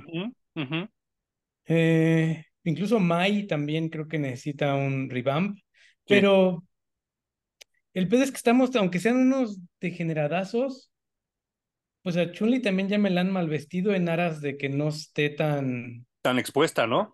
Sí, o sea, creo que luego toman decisiones. En Final Fantasy VII le redujeron el busto a Tifa Lockhart, que es de las protagonistas del, del videojuego, porque la primera impresión cuando sacaron imágenes primeras del videojuego es que no, que estaba muy chichona. Y así fue, cuando salió el juego para PlayStation 1 estaba súper chichona, pero ahora les parece escandaloso. Sí. Y le tuvieron que reducir el busto. Te quiero preguntar, y no tiene nada que ver con las noticias de la semana, la semana pasada ya hablamos de, de esta película de Mel Gibson, de eh, Los Sonidos de la, de la Libertad. Eh, estaba, estaba oyendo que, eh, y esto es un video diferente, que no tiene nada que ver con Mel Gibson, que, por ejemplo, estas organizaciones que te dicen, oiga, usted gusta donar tanto dinero para una casa para niños abandonados, pues dicen que esas casas de niños abandonados realmente son como anillos que, que pues les dan a los niños, a la, a la gente pues pervertida, ¿no? Híjole, no me iría tan lejos de, de, de, asegurarlo, de aseverarlo, pero no me suena tan descabellado tampoco, ¿no? ¿A qué voy con esto? Eh, sí en los noventas tuvimos mujeres muy chichonas como Lara Croft, como, híjole, se me fue el nombre de la que acabas de decir de Tifa Lockhart. Tifa, Tifa Lockhart. Mai Shiranui, Chun-Li, todas estaban súper chichonas, súper nalgonas y súper sabrosas, ¿no? Llegaron los 2000 con esta generación de cristal que todo le parece mal y entonces le reducen el busto a Lara Croft, a Mai, a Chun-Li, a todas estas chicas le reducen el busto. Yo no había caído en cuenta hasta que alguien lo comentó en un post de Facebook y creo que tiene todo el sentido. El post decía, sigan reduciéndole el busto a las, a las mujeres de los videojuegos y lo único que van a provocar es que los pederastas se metan en este tipo de videojuegos.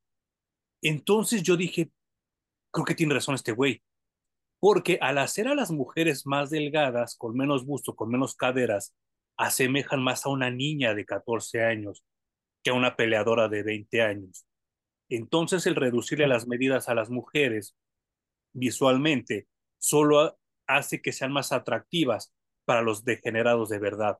Y entonces ahorita estoy en contra de todo ese tipo de, videojuegos y de gente que le reduce las medidas a las mujeres.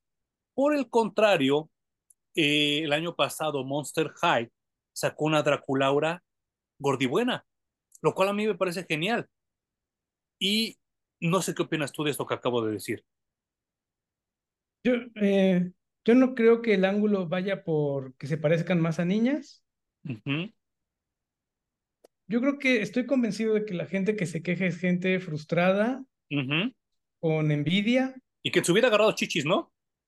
Es muy probable. Eh, no, no lo tengo claro, ¿no? ¿Quiénes son los que se quejan, ni por qué, ni desde dónde? No me hace sentido. Porque si tú ves a las top vendedoras del OnlyFans, que no son pocas, es muchísima gente vendiendo en el OnlyFans, principalmente mujeres. No están flacas y planas. No. ¿no? Entonces, el gusto en su mayoría en la población sigue siendo por la abundancia en lo que sea. Y este movimiento de las flacas me parece que ha sido muy abonado por, lo, por la moda, ¿no? Por la gente que confecciona prendas. Sí. Y que está pues bastante fuera de una realidad y del gusto general que, que tenemos por, las, por cómo son o por cómo nos gustan las mujeres. Claro. Eh, va más por una estética autoimpuesta de las mujeres hacia las mujeres, ¿no? Y las perversiones siempre han existido, el gusto por tener relaciones con niños o niñas, con personas de, que no tienen la mayoría de edad, creo que siempre, siempre ha existido. También por eso mucho del manga y del anime tiene su fanbase allí, ¿no? Claro. Eh, no es algo que yo comparta, pero lo entiendo. Entiendo que a la gente le guste eso y que tienes un nicho y allí está. Eh, ya hemos hablado también que un pedo es que te guste y lo lleves a tu fantasía. Otra es hacer realidad tu fantasía. Claro. Entre más consensuado logres que sea tu fantasía, creo que es mucho mejor. Totalmente de acuerdo. Y, y, que a lo mejor uno lo ve muy lejano, pero no es así, ¿eh? O sea, yo creo que cuestión de nada más platicarlo con tu pareja y si te dice vamos, ya se, ya se, se hizo la pinche la, la, la negociación Totalmente. y tan fácil como pedirlo, ¿no? Estoy de acuerdo. Y también creo que eh, un bebé y un niño no tienen la capacidad de darte un sí. El consenso, claro. Y bueno, eh, ya, ya nada más así como, como para cerrar esto, todas las cosplayers que ahorita también están ganando mucha, mucha lana en el OnlyFans, ninguna son planas tampoco, ¿eh? No, ya se, se, se están haciendo ahora convenciones uh -huh. eh, estilo adulto, uh -huh. eh, en donde van las cosplayers a prácticamente en, encuerarse, algunas hasta se dejan tocar por dinero. No manches, qué fuerte. Ya, ya es además de la foto, pues tocar, ¿no? Uh -huh. Eh, creo que ya lo deberían de vender como... Había una convención de sexo, creo que Exposexo se llamaba, ¿no? Exposexo, claro. Eh, tendrían que hacer una Exposexo versión anime, ¿no? Hentai. Y creo que hentai les, les vendría muy bien, no solo a los fans de este género, sino a las que hacen negocio con este, con este género. Claro, sí, y volvemos a lo mismo, mientras sea consensuado, eh, ustedes dense. Bendito sea el Señor. uh -huh. Sí, sí, sí, claro. Eh, la tercera noticia que te tengo, Juan, para obtener tu reacción, se anuncia con bombo y platillo la segunda temporada de Loki, que para mí, si me preguntas, es de las peores que tiene Marvel. Y yo creo que es de las mejores, o sea, después de She-Hulk, que obviamente para mí She-Hulk es uh -huh. la mejor serie de televisión que han hecho de algo de Marvel. Totalmente de acuerdo. Y creo que después viene Loki. Tampoco es que haya mucho que decir ni de dónde agarrarse de las series de televisión de Marvel. Uh -uh. O sea, puedo decir que si pongo a She-Hulk en un 10, uh -huh. a Loki le voy a poner un 7 y de ahí para abajo. ¿En serio? Yo, yo pondría primero She-Hulk y en segundo lugar este Falcon y The Winter Soldier. ¿Qué? Y a mí creo que me sobraron como siete episodios en esa serie, güey. Creo que redundan en lo mismo una y otra y otra, Pero, otra vez. Es que yo soy muy parcial porque pues el Capitán América es mi favorito, ¿no? Entonces yo todo lo que tenga que ver con ese, como dicen ahora los chavos, con ese lore, ya este, me, me enloquece. Y, y, yo muy agradecido de que haya algo del Capitán América. El nuevo traje y el discurso final de Falcon me parecen una joya, güey. Está... ¿Sí? Se me hizo muy chingón ese, ese desenlace, uh -huh. pero todo lo que nos llevó allí me dio un poquito de huevita. En serio, a mí lo de US Agents me encantó, todo ese desmadre de US Agents. Pero fueron como tres episodios, sí, todo lo sí, demás. Sí, sí, sí, sí, sí entiendo lo que quieres decir. Sí, sí entiendo lo que quieres decir, pero yo prefiero ver eso ah. que ver a, a Doctor Who disfrazado de Loki. Es que fíjate que hay, creo que en donde torció contigo la serie es que está muy colgada de cosas de ciencia ficción como Doctor Who, que ya han hecho uh -huh. mejor. Sí. En otras series, ¿no? Claro. Eso, y de verdad yo no entiendo qué va a suceder, y ahí es donde viene mi interrogante, porque es obvio que, que Loki y el actor, que ahorita se me fue el nombre, Tom son muy queridos.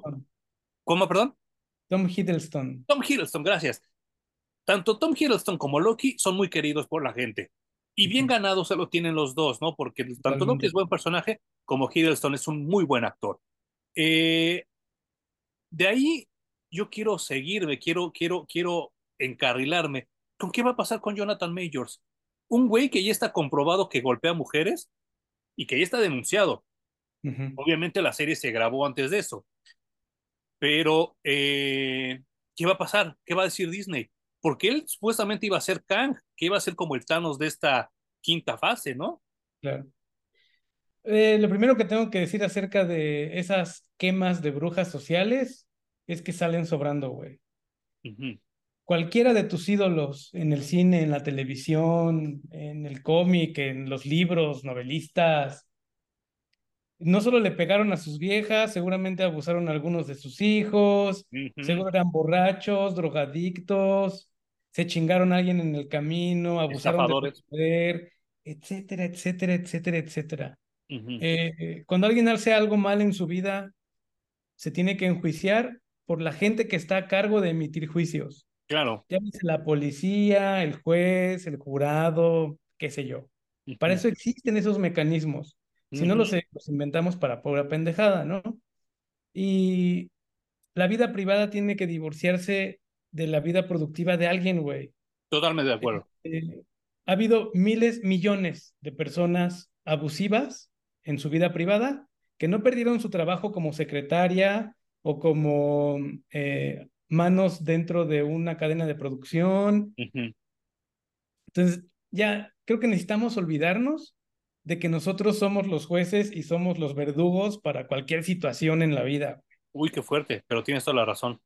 Y es que, digo... Pues te vale verga si James Gunn tuiteó hace 10 años racialmente, ¿sabes? Todos lo, o sea, todos lo hicimos. Sí, claro. madre si vienes a juzgar o intentar juzgar. Entonces, que el güey le haya pegado a su mujer, ya hay instancias que se encargarán de meterlo al bote o meterle una multa, e incluso de tratar a su mujer porque permitió que le pegaran. Ok, sí, sí, sí. ¿No? O sea, creo que la mujer también necesita un apoyo psicológico para que no se busque, en caso de que deje esta pareja, otra pareja igual que dentro de cinco años también entre en juicio porque permitió que le pegaran, ¿sabes? Eh, más allá de eso, temporada 2 de Loki, dentro del momento en el que estamos viviendo con Marvel y con, eh, con lo que nos ha estado entregando en películas y series de televisión, neta creo que ya no, ya son patadas de ahogado, a pesar de que me gustó mucho la primera, no sé si voy a ver la segunda, ¿no vi Secret Invasion? No, yo tampoco. eh, ya no estoy invirtiendo mi tiempo ni mi energía en saber qué hace Marvel. Entonces no sé si la temporada 2 de Loki la voy a ver siquiera, güey. ¿Habrá gente que sí invierta todavía su tiempo en ver Secret Invasion, por ejemplo? Seguro que si hay gente que invierte su tiempo y su energía en ver The Walking Dead y sus bueno, sí. sí. Mucho más de Marvel, ¿no? Tienes toda la razón. Pero, ciertamente ya, ya, ya hay un declive, tú lo dijiste bien. No se acabó, es un ocaso. Estamos viviendo la última parte. Los que estén allí la disfruten, qué bueno, felicidades. Eh, tú y yo creo que ya nos movimos a otro lado. Sí, claro.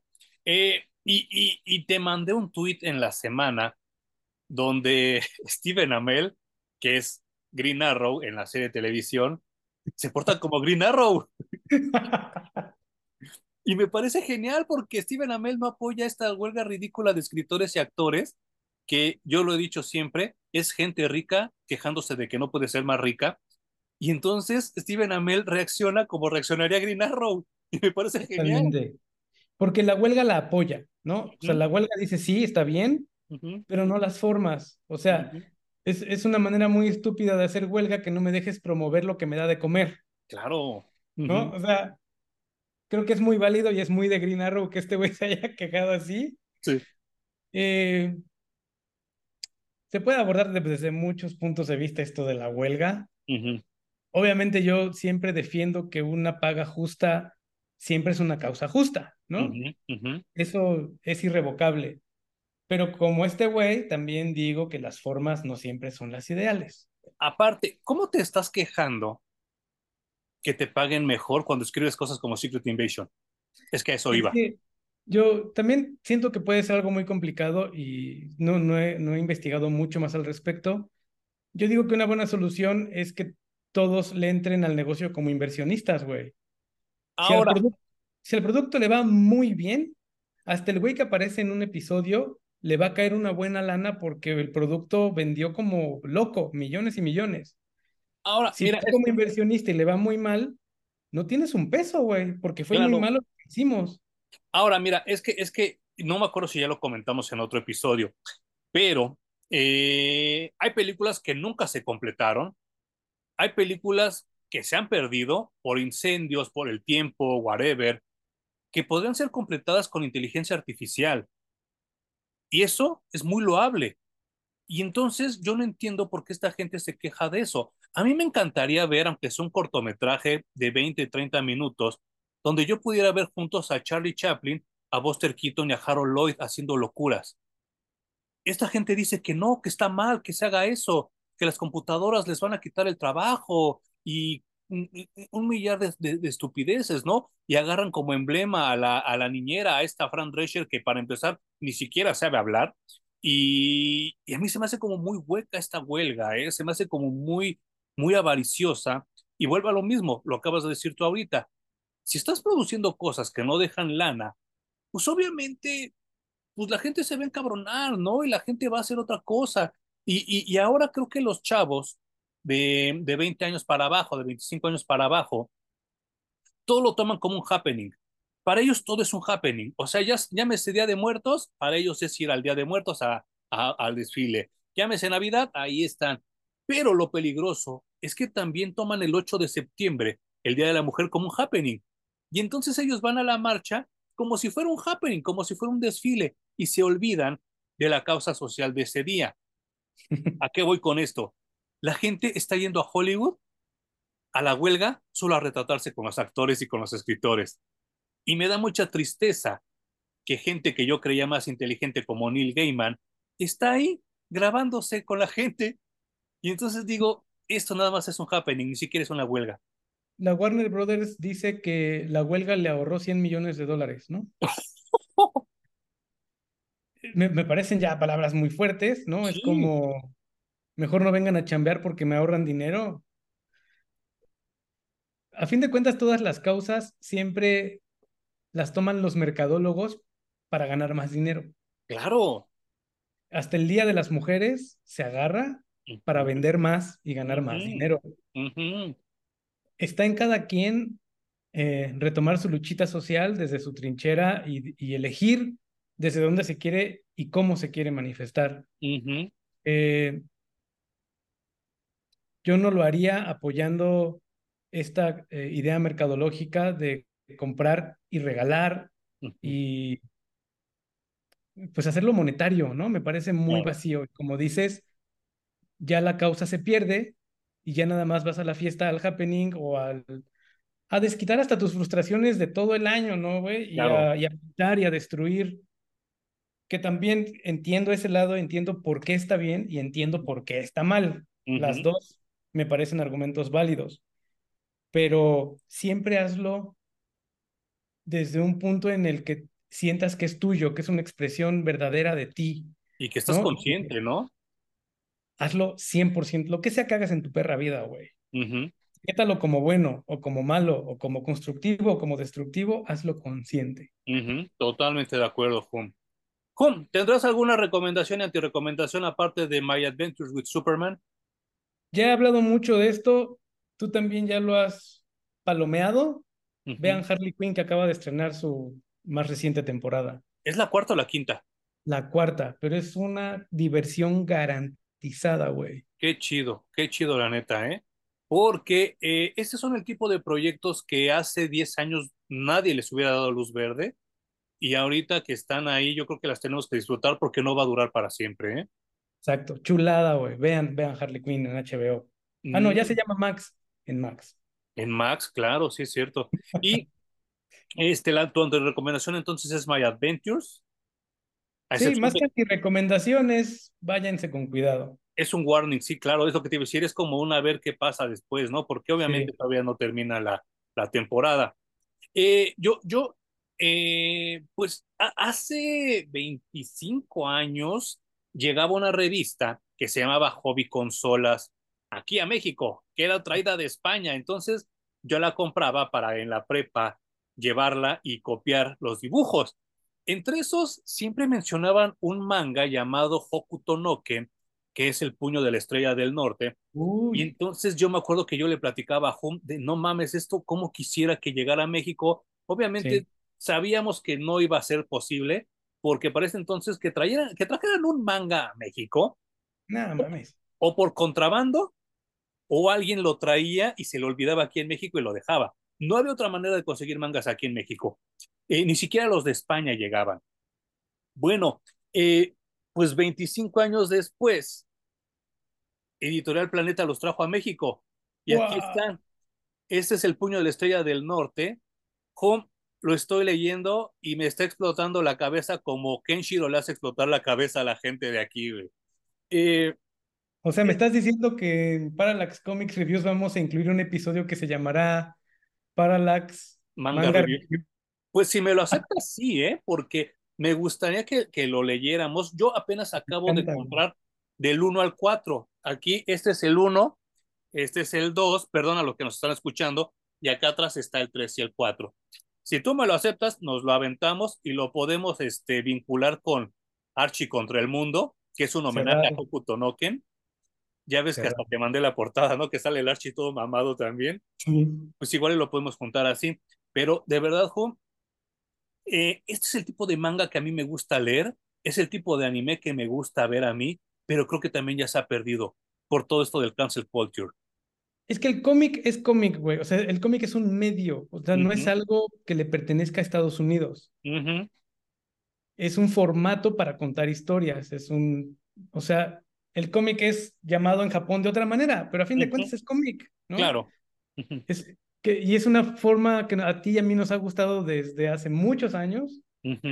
Perfectamente cabe en Parallax Comics Reviews. Decidimos bautizarlo así porque es, el primer, es nuestro primer referente. Claro. Les llamarán tebeos, cuentos, Ujú. cómics, manga, no importa, es el mismo medio. Es arte secuencial, ¿no? Arte de, de narrativa. Historieta, Ujú. tiras cómicas, ha tenido muchos nombres. Que por cierto, nuestro amigo en común, Héctor Santarriaga, ahorita ha de estar en la feria del libro de del, del Monumento a la Revolución. Pues échense un clavado, pura pinche Fortaleza Cómics, por ahí debe de estar. Y pues ahí échenle acá una, una ojeada a sus cómics que, que él hace mucho esfuerzo en, en producirlos. Y que tiene una convocatoria, no sé si ya cerró, no tengo claro, pero recientemente abrieron convocatoria para novela gráfica. Entonces Yo la leí mandar, muy tarde, yo la leí muy tarde porque sí me hubiera gustado participar, igual en conjunto contigo, pero la leí muy tarde y ya cuando me enteré ya, estaban, ya estaba cerrada la convocatoria. bueno, ya cerró, pero cada año la hacen. Ajá. Entonces, y, y no está cerrada a solo residentes en, en México, ¿no? Yo creo que en la- de toda Latinoamérica les pueden enviar eh, guiones, proyectos. Ahí- ellos tienen los lineamientos bajo los que se tienen que enviar Ujú. y los ganadores se publican anualmente. pues igual en una de esesas competimos, Home, y igual en una de esas la gente que nos escucha también puede competir. Métanse a sus redes sociales, pura pinche Fortaleza Comics, y ahí ustedes lo pueden contactar y disfrutar de su trabajo. Eh, mi, bueno, mi antirecomendación tenía que ver con esto de la huelga, que ahorita ya lo, lo evidencié, y no, no sé, de verdad, yo sé que la gente que nos escucha es gente inteligente, porque yo lo noto en los comentarios que me dejan, porque no son los mismos comentarios que me dejan en los videos con Po o en los videos de cine, ¿no? Entonces así yo me doy cuenta que sí tenemos un público muy diferente. Me gustaría saber qué, qué, qué opinan ustedes de la huelga, porque para mí es una huelga muy ridícula, muy evenfla, pero eh, con Evenfla que ya me quemé súper cabrón porque el Evenflo era, un mamila, era una mamila de los ochentas. Eh, este, pero mi amigo Irán, con el que también he hecho videos, me dijo algo muy interesante que me dejó pensando. Dice, es que, le dije, es que yo no puedo soportar este tipo de, revueltas sociales orquestadas por gente rica. Y me dijo, es que si lo analizas, todas las, las revueltas sociales han sido por gente rica. Dice la Revolución Francesa, la Revolución Mexicana, la independencia de México, la independencia de Estados Unidos, y me pegó, me dejó pensando muy cabrón, ¿eh? Que cómo somos manipulados por la gente rica. Exactamente. Es que todo, todo se va al dinero, güey. Todo, todo, todo, todo se mueve por el pinche dinero. Ujú, Y como dices, es gente rica queriendo ser más rica ujú. y ocupa a las masas, ¿no? que las masas lo único que queremos es déjenos vivir en paz, güey. Y no manches. Déjenme hacer mi chamba, ganar mi dinerito, gastarlo en lo que se me hinche un huevo y estoy feliz. Claro. No me vengan a joder con pagar impuestos, con se me rompió la calle, no hay quien me la componga. Eh, hagan su chamba como la tienen que hacer y los demás, el pueblo, no tenemos un pedo. Pero vienen los ricos que se incomodan y nos ocupan a nosotros como bandera social. Exactamente, exactamente. Jun, muchas gracias. ¿Algo más que quieras decir? No, creo que estuvo bastante nutrido este programa, güey. Muchas gracias. Es que mira esas secciones nuevas que están llegando. son muy buenas, son muy buenas. creo que a la gente le está gustando mucho también. Muchas gracias, Gracias, Emanuel, a los que nos escuchan y nos ven también. Y probablemente en el siguiente episodio Juan tenga su bebé. Qué miedo. Pero ya Nos vemos en el siguiente episodio de Parallax Comic Reviews.